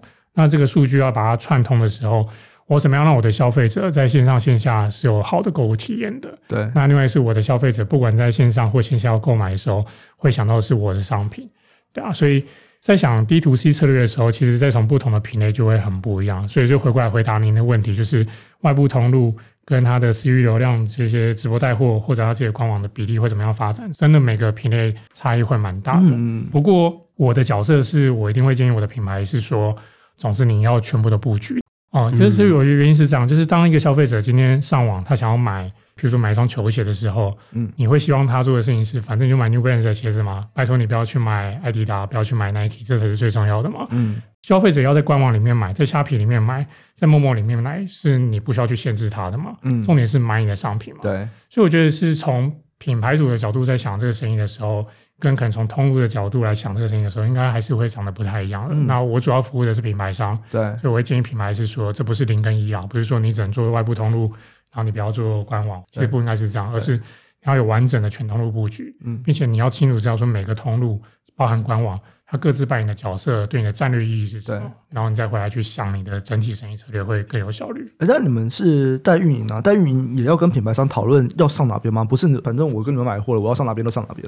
我们当然还是会尊重他们的想法啦。就是有些通路他们真的有很大很大的 concern 的话，哎，那我们也是可以跟他讨论的。哦。不过的确，我们还是会从我们的专业角度给他建议啊。那我觉得是大部分我们品牌商其实还蛮仰赖我们的专业建议的，就告诉他说他品牌应该怎么上。嗯、甚至不同的通路，消费者的年龄层可能也会长得不太一样嘛。对，啊，它的 TA 可能还是会有点差异。那你今天有一支新品的时候，你的锁定的 TA 是谁？应该在放到哪个通路里面可以做到业绩极大化？其实这些都会一并给他们建议，跟他们讨论的。嗯觉得还蛮有趣的，就是说你们可以做到这么多种投放，一来是数据，二来是你们有仓库跟物流的 support，、嗯、对不对？因为过去有听到很多的这，就像是团购或者直播那个，他们其实重点是因为他们没有库存管理，然后他也没有办法去帮你发货，因为发货很麻烦嘛。对对对，因为一般的线上通路其实就是要看数据嘛。对，所以也就是说，你们可以如果现在连线下的这种所谓的私域流量，你们都有数据的话，那等于是说，以目前来看的多数的通路，你们应该都可以直接掌握出货跟这个所谓的。及时的反馈，这样我这样理解应该没错。没错没错，所以你们的这些算是这种工具也都是开给他们用，开给他们用的。其实我们都是直接开在云端啊，让他们及时可以去看，一起做决策。嗯、对啊，因为我还是觉得时间最重要了。哦，了解了解了解。哦，我突然发现这个脚本的进度有点慢，我要加快一下。哎、欸，可是是跟脚本不太一样。对啊，这一个小时聊不到一半，什么意思？聊不到一半，然后都在捧猫公司。哎、欸，我觉得这样比较有趣啊，对啊，这样蛮有趣的。好，就是有一个是刚刚提到的，应该也算是你一开始在新兴网里面主要负责的这个，就是数位广告业务的这一块。对，这块其实在疫情前，它的业务比重是八趴，然后到今年第一季来到了三十趴，就是来到三成了。第一个当然就是说，这个东西就是你刚刚讲的，就是有点像是现在的数位广告美代这样子的一个业务吗？然后再来就是，哎，为什么它会涨那么快啊？哦，好。第一个是那个，其实成长很快，原因有几个啦。第一个是，当然是那个，因为疫情的时候，其实大家都被锁在家里面嘛，嗯、所以数位广告那时候的确整个产业是快速发展。那其实如果从单纯我们自己公司营收来看的话，的确为什么我们在去年是涨特别快？其实反而是因为我们在去年有并购一家公司，我们并购了一家媒体代理商。哦那把它并购进来，其实原因是因为我想把我的生态圈做得更完整，嗯，所以用策略并购方式，其实对我们来讲是更快的方式，嗯，所以把它并购进来以后，其实我的生意就快速涨上去了。不过呢，就算没有它的数字挹注哦，我们自己的营收大概在数位这一块也都是每年都有双位数的成长，嗯，不好意思，成长蛮快的，嗯，那我觉得这是第一个，就是在数位这一块。那第二个是，其实我们今年有一路在推我们一系列的 Power Solution。那这一系列其实是帮助品牌做生意的服务啦。品牌可以选择自己的需求，然后看它要什么样的服务。所以我们那时候推的第一个是 Power AI 的广告系统。嗯，那为什么要做 Power AI 广告系统？其实广告系统那时候遇到的困难就是说下广告的决策困难，因为所有的数据都长在不同的平台里面。嗯，Google 长在 Google 里面，Meta 长在 Meta 里面，嗯、然后到不同通路里面，有可能长在不同通路里面。对所以你没有办法见树又见林啊，你的决策常常会。嗯看着 Google 想 Google 问题，看着 Meta 想 Meta 怎么优化，嗯，可是实际上你不知道说，那现在外部到底长什么样子，嗯，所以那时候我们就先做了第一套 dashboard 起来，就是说我把所有的资料从外部通路的，包含 Google、Meta，甚至下皮关键字这些所有外部流量，跟几个主要的电商通路，包含像是 Momo 啊、PC 啊、虾皮啊、官网这些资料全部串进去，嗯，所以帮助我的客户在做决策的时候，就回过来用时间做决策了。所以现在假设今天流量 Google 表现在 Momo 很好，你要做的事情就是加码。让它广告开始成效下滑，嗯、到你的那个边际效益为止。对啊，所以你就会变得很好做。那做完以后，我们就发现说，哎，其实这样的东西应该不是只有新兴网可以用吧？其实过去我们只服务这些国际品牌，嗯、但是其实一直以来都有很多的台湾的本土品牌啊，或者一些规模相较比较中型的品牌一直来找我们。但我们算算，因为我很在意人均产值嘛，嗯，算算我没办法承接。那我们真的会推客户啊？我我们还是会啊，因为如果我硬接起来，其实客户也不会开心啊。就对我来讲，产值不够；对他来讲，他会觉得服务不够好。嗯，对啊，所以还是要一定的规模会比较适合。嗯，但所以我们就一直觉得很可惜，这块 long tail 的市场是我们做不到的。哦，所以我们就提供这样的广告系统给他们。嗯，那他们就变成是透过我的系统来下广告。对，那我的广告营收自然就上去了。对，但是因为我的广告系统可以给他更好的这些生意的决策，跟帮他做更好的广告投放。对，所以。使用率变高，那反而在广告这套系统里面，现在有八百多个客户，嗯、哦，所以很多客户就开始用广告系统。他们基本上就不会是你们代运营的品牌的，他不是我代运营的品牌，他就比较像是我在 SaaS 这块服务的客户。对，那后来客户就开始跟我说：“哎，Vince，谢谢你们的那个 Power AI，可是呢，我现在遇到问题是，我的生意成长了，可是我出不了货了，因为业绩变好，出不了货。嗯，所以我们就想说，哎，那其实我们本来就有一套系统，和我们自己的订单管理。”然后这套订单管就刚刚讲，已经把所有的通路都串接好，然后把这个订单可以整理好，抛给仓库，让仓库更有效率的去作业。那我们就想说，那好，那我们就提供第二套 Power 的给到我们的客户，嗯，帮助他，因为广告变好的人，来接下来你出不了货没问题，你继续用我的系统，嗯、甚至呢，你开始不够空间放，就把货放到我仓库吧，那你就更省事了，全部帮你完成。嗯，那又到了今年，就是下半年开始，大家就开始说那个。哇，电商生意越来越难做，然后原因是因为大家就说广告成本上升嘛。对。但我觉得广告成本上升回过来原因，就是刚才也在跟总监在有在分享，就是说，我觉得那其实反而只是单纯的供需问题了。嗯。就是实际上会在电商买东西的人流量大概就是这么多，嗯。那每年有在成长，但是成长毕竟不可能比需求来的猛。所以需求那么高的情况下，当然价格就上去，很像在买股票一样。因为你就突然间大家大家都一起买这个，大家都一起想要买这个股票，那它供需问题嘛，价格就是上去了，对啊。所以广告成本上升的原因，其实是因为供需问题。嗯，所以这时候你要做更细致的规划。嗯，那更细致规划，当然第一块是怎么样，譬如说透过我们的协助，帮你把广告做更好。那第二块开始就是回到 D to C，那怎么样把你的 CDP 做起来？就是怎么样让你可以更好的去掌握到过去跟你已经有买过的这些客人，并且用自动化的工具帮助你可以更有效去 approach 他们，把业绩创造出来。嗯嗯。所以我们又推出第三套我们的 Power CDP。那结果呢？到最后我们上个月刚推出的是我们跟安吉咨询一起做一套那个治安帮手。因为呢，这些人生意做大，就会有人开始遇到一些治安的事情，就是说开始被骇客攻击啊，或者有一些订单疑虑啊。那我们就跟安吉资讯合作，给你一个治安的健检方案。所以我们的脉络比较像是说，这整套 solution 其实都不是为了真的要做什么 SaaS 的市场，都是为了我自己的生意需求。对。可是因为我自己就是最大的需求使用者嘛，当我建立起来以后，我发现可以把这一套工具提供给到这些其他卖家的时候，诶，那也可以帮助他们把生意做得更好啊。他们生意做得更好，嗯、那我就可以跟他们一起共创更多的营收出来。嗯嗯嗯。所以其实。有一点点像是把你们原本就有在使用的内部工具，就是提供出来嘛。对对对，哦、但是这群客人就跟我过去的客人不一样了。嗯，对啊。所以当这群客人真的涨到一个规模，其实也有这样的例子，就是有一个客人是他是台湾品牌，然后做很成功，然后呢，他真的一直涨涨涨到一个规模以后，他回过来跟我说：“Vince，我现在的问题是说，时间有限的情况下，我到底应该要 focus 在把我的品牌做得更好，也就是我要开发更多的新品，然后把我的 branding 做更好。”还是我要继续做电商这些杂事，嗯、所以他反而在想是说，过去他自己是电商原生品牌，从电商起家的，那他现在在想是说，那干脆他把电商代运营就全部再交给新兴网来服务，那他回过来就专心把他的商品开发做好，嗯嗯、持续推出新品，其实对他来讲可能是对他品牌更有价值的事情。嗯其实我觉得最近有看到一些趋势，因为有很多那种很早的网络品牌，对，就他们原本的可能都是自驾站，然后我现在反而开始有看到有一些人，他们就是不自驾了，他们开始用一些既有的系统加上服务，对对对对对，对啊对啊，就觉得蛮有趣的，因为他们就是自驾站起家的，然后开始不做这一块了，嗯嗯嗯，对，这个你觉得原因是什么？是因为这些系统厂都已经很成熟了，还是？就我养不起来，还是我业绩衰退怎么样？哦，其实是可以分享自己信息网的发展状况。就是我早期我的确是自己开发系统，嗯，我早期那时候就是 too young too naive，想说我那么多国际品牌，嗯，做系统又不是很难的事情，那不然我来开系统好了。嗯，所以我做了官网系统以后，我就是全部送给这些国际品牌好了，嗯，就算用送的了。对，那我就可以快速打出名声，就说你看那个百大国际品牌使用的电商平台，那我就应该可以来跟比如说九一 APP 啊、Cyberbees 这些人去竞争一下。嗯。当然，实际上做了几年后，就我们放弃了，就是整个 IT 团队也放掉了，然后这个专案就把它 Q 掉。那我们现在用的官网系统也是跟九一 APP 合作，跟 Cyberbees 合作。哦。所以对我来讲，我们不算竞争对手，更像是合作伙伴。嗯，嗯。我就用他们的官网系统啊。那为什么后来放弃？因为真的认真去看九一他的那个上市的那个，他们人数都比你们多了。对啊，他们人数比我们多。对啊，而且他的人数都长在工程上面。对啊，IT 超多的。但我的人主要不长在行销业务 team 啊，对啊，所以比起来的话，哎，其实这块他们已经做那么好了，而且他们都已经把那个成本降到那么低了。对，我实在没有道理，我要持续去。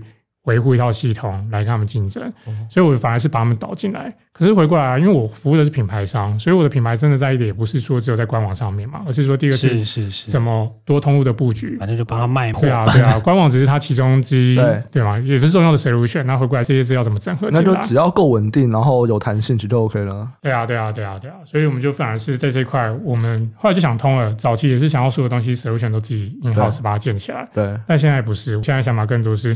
如果这个东西市场上没有，比如说我刚刚讲我们的 Power AI，我们 Power 的市场上没有，我自己做，对对啊。但是如果市场上有，已经有很好的 solution，我绝对不自己做，我就是把外部的东西导进来，整合到我的生态圈里面。哎，我越来越了解你们公司在做什么，就是我刚才是把你们想象成一个系统厂嘛，所以我一直没有很强带运营的角色，但我现在越来越了解，没有，就是真的就是做 operation，就是 operation。然后可能在系统开发这边，目前听起来主要就是你们现在在讲的这个 Power 系统，对对，所以可能是一些数据的。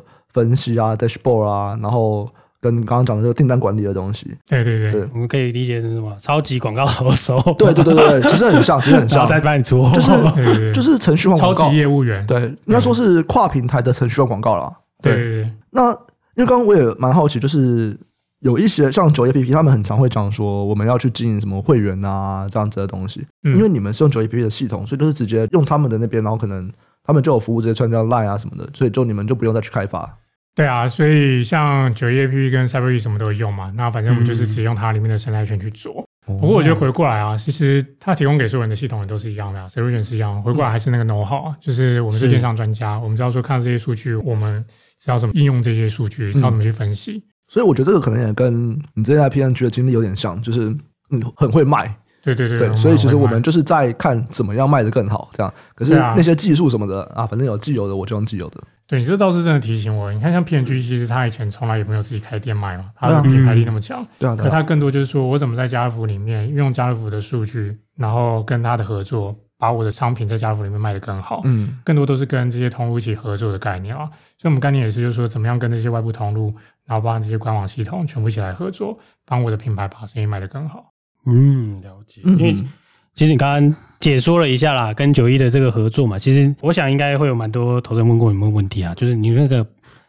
假设从报表的角度来看呢，其实你可以看得出来，你们直接是不一样的公司，因为光靠毛利率就不知道，因为他们有备货，他们其实对啊，所以其实比较靠近 Momo 嘛，因为 Momo Momo 有备货啊。哦，对啊，所以你的报表毛利率，因为像像九一它这个就是软体的嘛，软体的毛利率一定高的啊。是，但是你们重点其实是毛利啊，不是毛利率嘛，你们是想要想尽办法赚更多的钱。是是是是，对，所以这应该就可以解释说，为什么你们毛利率相对比较就是贴近，就是大概十 percent 这个附近啊。没错没错，我觉得可能有两块啊，就代营运那块应该就是这个样子，它基本上就是个代理商的概念，就是一个零售的代理商。没错，然后 Power 系统这边它可能比较偏向 SaaS，对，因为这边的，因为它代运营应该比较大啦，因为那是流水嘛。对对对对对，然后另外一块其实我们现在也是快速发展了，不过其实我那个 SaaS 那边发展，我觉得状况比较像是说，它最后我的想象是它还是会回到流水里面了。他是一个带路的角色，对对对对，导流回来你们原本的这个商业模式。哎，什么意思？什么意思？就像刚刚讲嘛，就是品牌用我的 SaaS 这套系统 Power 系列，然后生意做好了，那他生意到一个规模后，他又会重新来思考他的营运的时候，OK，他其实会回过来。嗯，等你大了以后，我再来帮你带营运。对对对对对对对，嗯，所以。像那个应收账款的那个东西，应该也是跟这个有相关的，对不对？是有相关的。然后我们的应收其实最主要都是跟通路还有这些品牌商收钱啦。不过我们的应收其实都算收的蛮快，过去十年应该没有遇过什么问题。是是是是，所以对啊，因为你们报表最大的就是这两个。对对对对对。哎，应收为什么会跟品牌拿应收啊？因为啊，就是他带那个。因为金流应该直接进你们呢。呃，品牌那块的话，有些品牌是有买服务的嘛。就刚刚讲，我我有八成可能是直接买货的，但我还有两成不是买货的哦，所以的确那边也会有营收。嗯嗯嗯，那哪边的毛利比较高啊？其实两边毛利整体来说，我觉得是差不多的。哦，真的哦。对啊，然后原因其实也是因为对我来讲，就是我刚刚有讲，其实我没有意图想要把我的毛利率在这个时候什么用力的把它往上拉，其实我就不需要，因为这还是一个快速成长的产业。嗯，如果今天这是一个饱和产业，我想怎么样去优化毛利率，可能会变得是很重要。是，但对我来讲，现在更多是。我帮我的客户创造出来以后，因为我的优化，对，有更好的毛利率，我会把它投资回到生意里面的。我帮你拿去多做广告啊，帮你拿去多做价格补贴啊，想办法帮你货多卖一点，对，扩大你的线上市占率，我觉得那还是重要的。了解。因为我们会这样讲，是说，因为我不知道这算不算是一个误解啦。因为多数你会怕很多人会讲那个什么红海什么毛三到四，是是是，但他为什么会毛三到四？不是说他想要茅山，他他那个生意模式他适合这样做嘛？是是是，他量已经通很大，就是那个会有一个迷失啦。所以大家就想说啊，你为什么电商为什么毛利那么低？大家会有时候会问这些问题嘛？对啊，是是是，我就想说就是给这个 Vince 你们可以刚才就解释一下，就是说这个整个生意模式啦。因为我一直觉得很有趣的是说你们的这个。maybe ten percent，其实是你可以掌握的东西，其实是非常多的，所以对你来说，你把握度是高的。是，所以反而那个十 percent 不是重点就对了。对对对，因为你可以掌握的，如果可以从数据端、从头发端，然后到甚至到出货端，你每一段都可以很完整的掌控的话，其实你的风险是小的啦。对啊，对啊，对啊，对啊，我们这我们自己的猜测啦。对，是。刚才讲说你觉得成长潜力很大，所以你还没有想要去挤压这个毛利率。你的这个成长潜力，因为它应该是单一品牌，单一品牌看吧。呃，我觉得应该说整个电商市场它的成长潜力都还是很大的。怎么说呢？台湾不是已经很竞争了吗？台湾很竞争啊，但是我觉得电商产业里面自己本身很多通路很竞争嘛。嗯。但是其实我觉得电商从零售的观点来看，更多是一个零售业的演化的过程。那台湾现在说真的，还有在成长通路很少，是一个电商，然后第二个像是药局、好事多可能也在成长。对啊，所以大概就这几个通路还是有在显著成长的。那以电商的渗透率来看的话，其实台湾比起其他的真的成熟的国家，其实还有两到三倍的增长空间。这边可以说一下吗？比方说，台湾的电商市场是怎么样，然后跟国外比起来的状况又是怎么样？呃，刚刚讲的台湾的电商的渗透率，其实大概现在都还在十几吧。对，对啊。然后如果从比如说中国、中国，数十啊。对啊，可能都已经三十几、四十几都有，嗯嗯，然后所以你看，从渗透率就是买的人更多了，或更多人用电商来买，嗯，这件事情就很重要啊。所以这个市场还是有快速成长的机会。嗯，可是常常会说台湾跟中国那个这个密集度不太一样，台湾地那么小，就我觉得东南亚也是啊，因为东南亚有一些地方，我记得那个渗透率很高，嗯嗯，好像是越南吧，还是什么，就就每个地方真的是风土民情不一样。我之前看过，我觉得很奇妙，所以就会觉得说，哎。这样直接对标可能是一种想法，那另外一个就是真的就看我们可能这几年的成长率好了。所以你觉得，如果就以电商来讲，这几年台湾的渗透率的增加的速度是快的吗？还是其他已经有人卡在那边，不太确定为什么？你说比起疫情，疫情的时候当然是最快的。那现在我觉得当然是会放缓。那放缓原因其实是回过来，那是数学问题嘛。就是你在算 Y O Y 的时候，你如果过去 base 很高，你像 Y O Y 放低。不过我想讲的是说，电商还是少数台湾的零售里面有在成长的通路。就像刚刚一开始讲，为什么外资离开台湾？他们想的很单纯嘛，人口没有变多嘛。我听说出生率已经降到史上新低了，出生的。小朋友数字已经降到最低了，我自己很努力生两个，但还是赶不上，还是杯水车薪，杯水车薪，三十个，那我就养不起了，对啊，所以像人口就真的没有变多嘛，嗯，对啊，所以你说整个零售产业，台湾不是一个很大的这样的内需市场嘛，嗯，对，对啊，所以的确你说这个角度来讲。通路就变成是 shifting，就是在不同的通路之间不断 shifting。这其实也可以印证，就是说为什么近期这两年，为什么那么多的零售业在做积极的合并？嗯，这都是在看到，就是因为这些 channel shifting 嘛。对啊，那的确电商是这些不管有没有做这些 channel shifting 里面看到唯一有在快速成长的通路了。哦所以在成长的同时，是说电商的本身自己这些，譬如说像 Momo 啊，比如说它本身营业 GMV 还是有成长嘛。嗯嗯。那只是说像直播啊，或者这些又带给他们在新一个成长这样子。对啊，对啊，对啊。OK，理解。虽然这两个应该理论上在台湾的成长性应该会又比原本的电商购物网站又多嘛。对对对。因为他们 base 很低啊。是是是。哦，这有点像是把那个，因为我一直觉得团购这种很有趣。嗯，以前都是大家自己在线下随便乱团购了，而、嗯、现在还弄到网络上团购，哎，就变电商了。对啊，而且我不知道哎，是像人与人比较不太常线下的接触了吗？大家一起订个奶茶嘛。对啊，对，现在好像就还有蛮多这种哎线上集货啊，对对，集购啊 这种类似这种玩法。好，那这支公司在上柜主要还是要集资嘛？对，对。那这个钱主要是要用在哪边呢？就是发展东南亚吗？其实我觉得几个啊，就是说，我想说先拉回来一点，再让我分享一下为什么想要 IPO。其实，嗯，当初最想 IPO 原因是因为，其实一开始是因为很害怕，然后觉得很害怕原因是因为说我从骗局出来嘛，那在国际公司的好处是说，其实你不用太担心说你做错什么生意决策啊。或者没把事情做好，于是公司倒闭，因为钱很多倒不掉。呃，倒也不是这样说，应该说公司的内控机制很稳定啊，所以一家公司可以活两百年，我相信有它有很棒的制度。是，那那时候我们在台湾的时候，其实我们很努力的想要把各种制度倒起来，但是一直觉得好像没有被用力的集合一遍。所以那时候 IPO 其实有一个 hidden agenda 是说，透过主管机关用力的帮我们来审查一遍。如果因为这样子我们没有倒闭。那代表我们应该还是做对蛮多事情的。那我自己觉得基业长青还是蛮重要的发展，所以那时候就想说我们有了 IPO 想法。那当然这是我觉得从 internal control 的角度在想。那外部的确几个，第一个是我觉得电商人才是很辛苦的，要找电商人才，特别近几年电商比较不像是、嗯、说真的，五年前蛮好找人的，是对啊。然后现在更多人想跑去做币圈，做 Web 三点零，没有吧？他们都走了吧？他们前一阵被血洗一波，所 以最近最近应该又回来了吧？最近又活络了，对对对，没有死的就回来了，对啊。所以其实。我觉得我们在找人才的时候，很多人是降维在跟我们竞争人才的，哦嗯、对啊，所以怎么样通过更多元的奖酬机制，可以帮我们找到更多好的人才加入，是很重要的。然后，所以我觉得那是第一个，那时候从员工的角度来想这件事情。哎、欸，其实我这边想法也，就我觉得台湾的电商人才真的是，我蛮有趣，台湾的网络圈跟电商是非常，就我有去参加一些，比方说。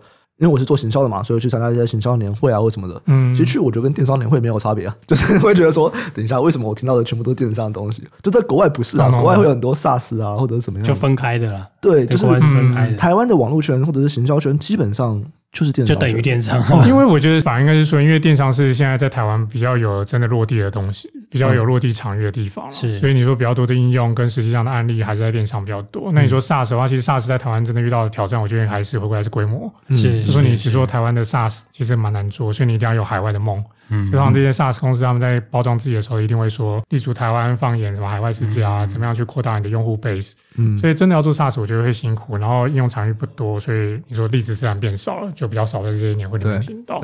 好，所以你刚刚讲第一个是在吸引人才上面要有更好的奖酬制度。对对对，然后第二个是我们就是想要持续拓展我们的服务嘛，就是我要走的比我客户更快，我要永远比我客户更领先去导入这些所有的系统啊、技术啊，但这些代价通常是高的。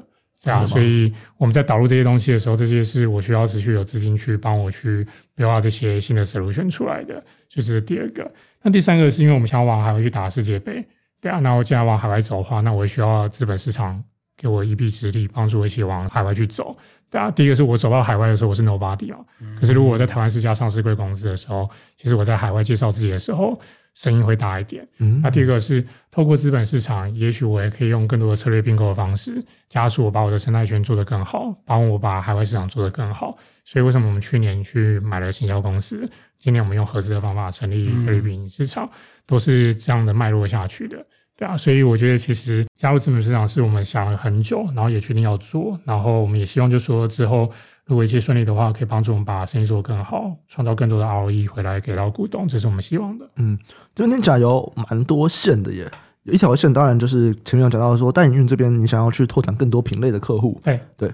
然后第二条线是因为你们并购了一个就是媒体代理商，所以一定也是想要加这个方面的业务。对，然后再来还有出国，对哦，其实方向蛮多的耶。对，不过就像我的服务很多一样啊，就从广告做到仓储物流客服。但我觉得核心是说，我们到一直还是没有离开我的核心，就是怎么创造营收。嗯，就刚刚讲的营收，然后我的流量转换率跟客单。所以我在想，这所有东西，包含品类，为什么要做品类？品类目的是刚刚讲，就是我怎么样去创造我的营收，那可能在转换率上面会对我有帮助，因为不同的品类嘛，我才有机会把生意继续做得更大。然后刚刚讲到，譬如说像是服务来讲，服务也是目的就是创造营收嘛。我用不同的服务去服务到我的客户，让他可以跟我绑得更紧。甚至因为我提供更多的服务，我可以从客户身上赚到不同的服务费收入，那这些东西都会变成是我的加分项目。嗯，海外市场也是啊，海外市场其实我不是真的要去打一个我没有信心，或者跟我现在的生意完全没有任何的 synergy 的地方，我也是要把我的整段的服务搬过去落地。所以我觉得我们倒不会去做。假设你说今天有一个真的很完全不同的市场，或一个很不同的投资项目的时候。跟我自己只要没有办法回到我的核心 business 里面的话，我们就不会考虑去投资。嗯，你自己对哪一块的营收成长你是觉得最期待的？我觉得两个，一个是如果最快，那当然是接一个新的品牌或一个新的品类，那是最快的，因为那就直接整合到目前台湾所有的服务生态圈，我的架构里面，其实直接带一个进来是快的。但是如果你说未来性的话，我觉得当然最大的应该还是在服务那一块，以及在海外市场那一块。嗯，那因为海外市场对我等于是 low base 嘛，对，完全是没有没有的状况，而且市场规模是在那里的，对。啊，所以我们是蛮看好往海外市场去走的。嗯，而且因为你们已经有跟一个类似像心灵这样子一个代理商合作嘛，是是是，所以其实我觉得一开始在拿客户那边也会有一点优势。是是是，对对，那边我觉得蛮有趣。那在广告服务这一块的话。这边其实我还是会有点困惑，就是它跟一般的广代对于品牌商家来说差别在哪里？我背货，我背成效，我觉得这是最大的差异。那、啊、这个你也背货？我自己的品牌的部分，我当然是背货、啊。对啊，对啊，对啊。然后这个是我说背成效，是不是我的品牌的话，我是跟他负责成效的。那我们跟其他广代其实最大差异是。我们应该是市场上唯一一家有串联好某某啊、PC 虾皮的后台数据的，嗯，啊，因为有这样的策略关系，所以我们可以更精准的去做广告投放。哦，OK，所以可能会更适合零售相关的业务。对，然后另外一个是我们跟广代，其实大部分广代也是朋友啦，也都是合作伙伴关系。原因是因为从行销漏斗来看的话，他们擅长的其实是漏斗中上层。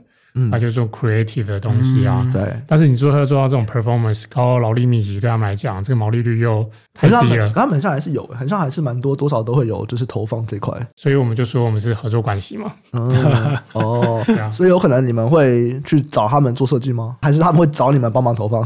做电商相关投放的话，其实很多是我们的客户了，就会交由我们来帮他做投放。就是你们可能跟一些广告的创意发想那些的 agency 也都是合作伙伴。对，我们都是合作伙伴。哦，这真的是越切越细了，真的是越切越细了。就是以前可能很多是一起的嘛，嗯、对，就是反正我就是交给你，你来帮我想创意，你来帮我投放。对，现在都把它拆开了。对，现在都拆开了。然后，不过我觉得这是市场发展趋势了，就是当一个产业它越来越成熟的时候，就会被走到专业分工。是，然后你从那个电子业就看到这样的状况嘛。所以封测也可以是一家很大的公司啊。对，是啊。所以在我觉得回过来，就是当电商产业越来越成熟的时候，也会切得越来越细。对啊。那可是回过来越来越细的时候，就会变得是很容易没有效率，跨公司、跨组织没有效率。然后也没有那个成本效益，所以回过来，为什么我们一直要把这些东西整合在我的公司里面？我也理解，就是每个里面都有很多很棒的同业，嗯，那我们是怎么样跟他合作呢？或者我们就自己把它开发出来？我的重点还是在整合，嗯，怎么样把它提供出整合效率跟整合效益，帮助我的品牌，嗯，把它营收做更好，那还是我们会比较 focus 的地方。嗯、好，我现在全部听完了，嗯、虽然我觉得有很多了解，可是到最后有没有办法？如果很简单的说，你觉得你们公司的竞争优势护城河在哪里？就其实不一定每些公司都有，有些公司就是说啊，我就是经营效率超高，嗯，对啊，我就是很拼，我经营效率超高。那你自己会怎么说？新兴网的护城河是什么？我觉得讲那个我们公司的护城河之前啊，我觉得还是可以先谈一下，就是说实际上我的客户为什么要找我啊？然后因为他为什么要找我，我们再来谈说，所以我有哪些护城河，我觉得会更好，然后让大家了解。然后我的客户为什么会找我们？其实第一个是线上生意其实比起线下更复杂，就刚刚讲通路变更复杂，通路很琐碎，然后刚刚讲活动很破碎，双十一，然后。虾皮一一二二三三四四五六六七七八八嘛，打 double day 然后甚至还有什么限时啊、秒杀啊，嗯，所以活动变得更复杂。那他们自己做起来的话，其实没有经营效率的。嗯，那更何况这里面还要想去想说你的流量是什么？以前你经营线下通路其实很单纯啊，你为什么要去保雅把上架？嗯，因为保雅会帮你把店开在最有人流的地方嘛。对，嗯，啊，所以你不用去想流量。可是，在线上你要自己想流量，我的站外流量是什么？我的站内流量怎么取得？嗯，哪个成本高，哪个成本低？我怎么样去帮我把营收做起来？所以线上生意比起线下生意变得太复杂了，嗯，哦，所以找我们会更有效率。那第二个是品牌，它自己经营也没有经济效益。就最直观的例子哦，像刚刚讲人力好了，嗯，你自己养一个那个美编人员嘛？一个可能还不够，通常养到后来就越养越多。那所以我想说，算了，干脆我可不可以外包？嗯，可是因为我的量体够，我就可以用系统。来解决这些问题，仓储物流更是直观的例子。嗯、对，我整版出货，我可能需要的仓储人员，跟我现在变 piece picking 的时候，我需要的仓储人员跟系统开发的投资，那些都变成是很高昂的投资啊。嗯啊，所以自己做没有经济效益，那找我们来做的话，就可以帮他降低他的成本。那第三个是技术服务追得很累啊。我觉得那个虽然说电商好像已经不是那个什么 Web 三点零这些这些新型态的产业。但实际上就是那个技术在还是要是不断追，像今年比较大就是那个今年七月的时候，Google 那个 GFO 上线嘛，嗯，GFO 上线你有多难用是，但是 有多难用，真的吗？我我们自己看起来我们觉得蛮有趣的，因为我们可以看到蛮多不一样的数据，嗯、但是实际上就是你如果没串好 GFO 的话，那你之前看到的东西会归零嘛？对对对啊，所以你瞬间归零。那对品牌讲，如果你过去经营十年的东西瞬间归零，你有办法受得了吗？你一定被你老板电到爆嘛。嗯，所以实际上就是你要追这些技术服务，追的也很累，然后自己追又没有效率。所以回过来，我们一直在帮助客户解决，都是从效率出发，嗯，怎么帮他从提升效率，怎么帮他把成本挤出来。嗯，所以回过来，我们自己的护城河里面，我们会用一句话形容自己，就是刚才一开始就提到，就是我们是用数据跟科技帮助我们的客户，透过我们一站式的服务，让他做生意。可以变得更简单，嗯，然后也可以创造更多的营收。那、嗯、回过来就是从这些痛点出发，大家能理解我的意思。嗯，就我听起来比较像规模优势啊。有点像是说我要投资这些科技，比方说你刚讲的仓储或什么，它很贵。一般的品牌去投资这个可能不划算，那我就是有规模优势，这样。没错没错。所以对你们来说，可能要持续维持这样子的规模量体，或者是持续成为一个在里面整合一个很大的一个玩家，都是很重要的事情，才有办法去投资更高的科技跟技术。是是是。然后那个就是刚刚也有大概提到，就是说跨组织之间或者跨不同的 agency 之间，你的成本很高嘛？对对啊，那。这就是除了规模优势以外，另外就是整合的优势。嗯嗯，没问题。嗯，那最后一个问题啊，因为我们观众听众啊，很多都是对投资比较有兴趣的朋友，所以如果今天他们想要去关注，第一个就是电商这个产业，第二个就是关注新兴网，有没有什么指标是比较能够领先的？嗯，我觉得如果说从产业的话，可能可以从刚刚讲那个电商渗透率持续去观察，然后或者就是从那个零售的那个份额占比。我就可以去看，就是说电商这个通路是不是持续在成长？嗯、那如果这个是一个持续成长的通路的话，你就不用太担心说这个产业的发展会遇到困难。那回过来看我们自己的话，我觉得会有几个啊。第一个可能还是从营收可以来观察，就是我们过去历史营收表现状况，嗯、那以及我们的获利表现状况。嗯嗯，我觉得这两个可能也是可以评估我们公司的指标。嗯，你觉得你们的营收算是？因为零售有些品类它是波动比较大的，有些可能还好。那因为你们很多品类嘛，如果不同品类相关性又差很多，哎，那么就还不错嘛，就感觉就是比较稳定的一个营收。可是实际上，你会觉得你们的营收的波动是大的吗？还是也算是稳定的？其实我们营收算是稳定的，就像你讲，其实我常常之前有同事跟我开玩笑，就说，因为我们这是我们要准备那个挂牌嘛，所以那个我们就办一轮那个员工认股。那员工就跟我说，Vince，我觉得投资公司好像在买电商 ETF 一样，就是第一个品类很分散，嗯，通路很分散，服务很分散，甚至现在连市场都要分散。对啊，所以其实我觉得，的确从那个角度来讲的话，有点像是这样的感觉。嗯，有一点对。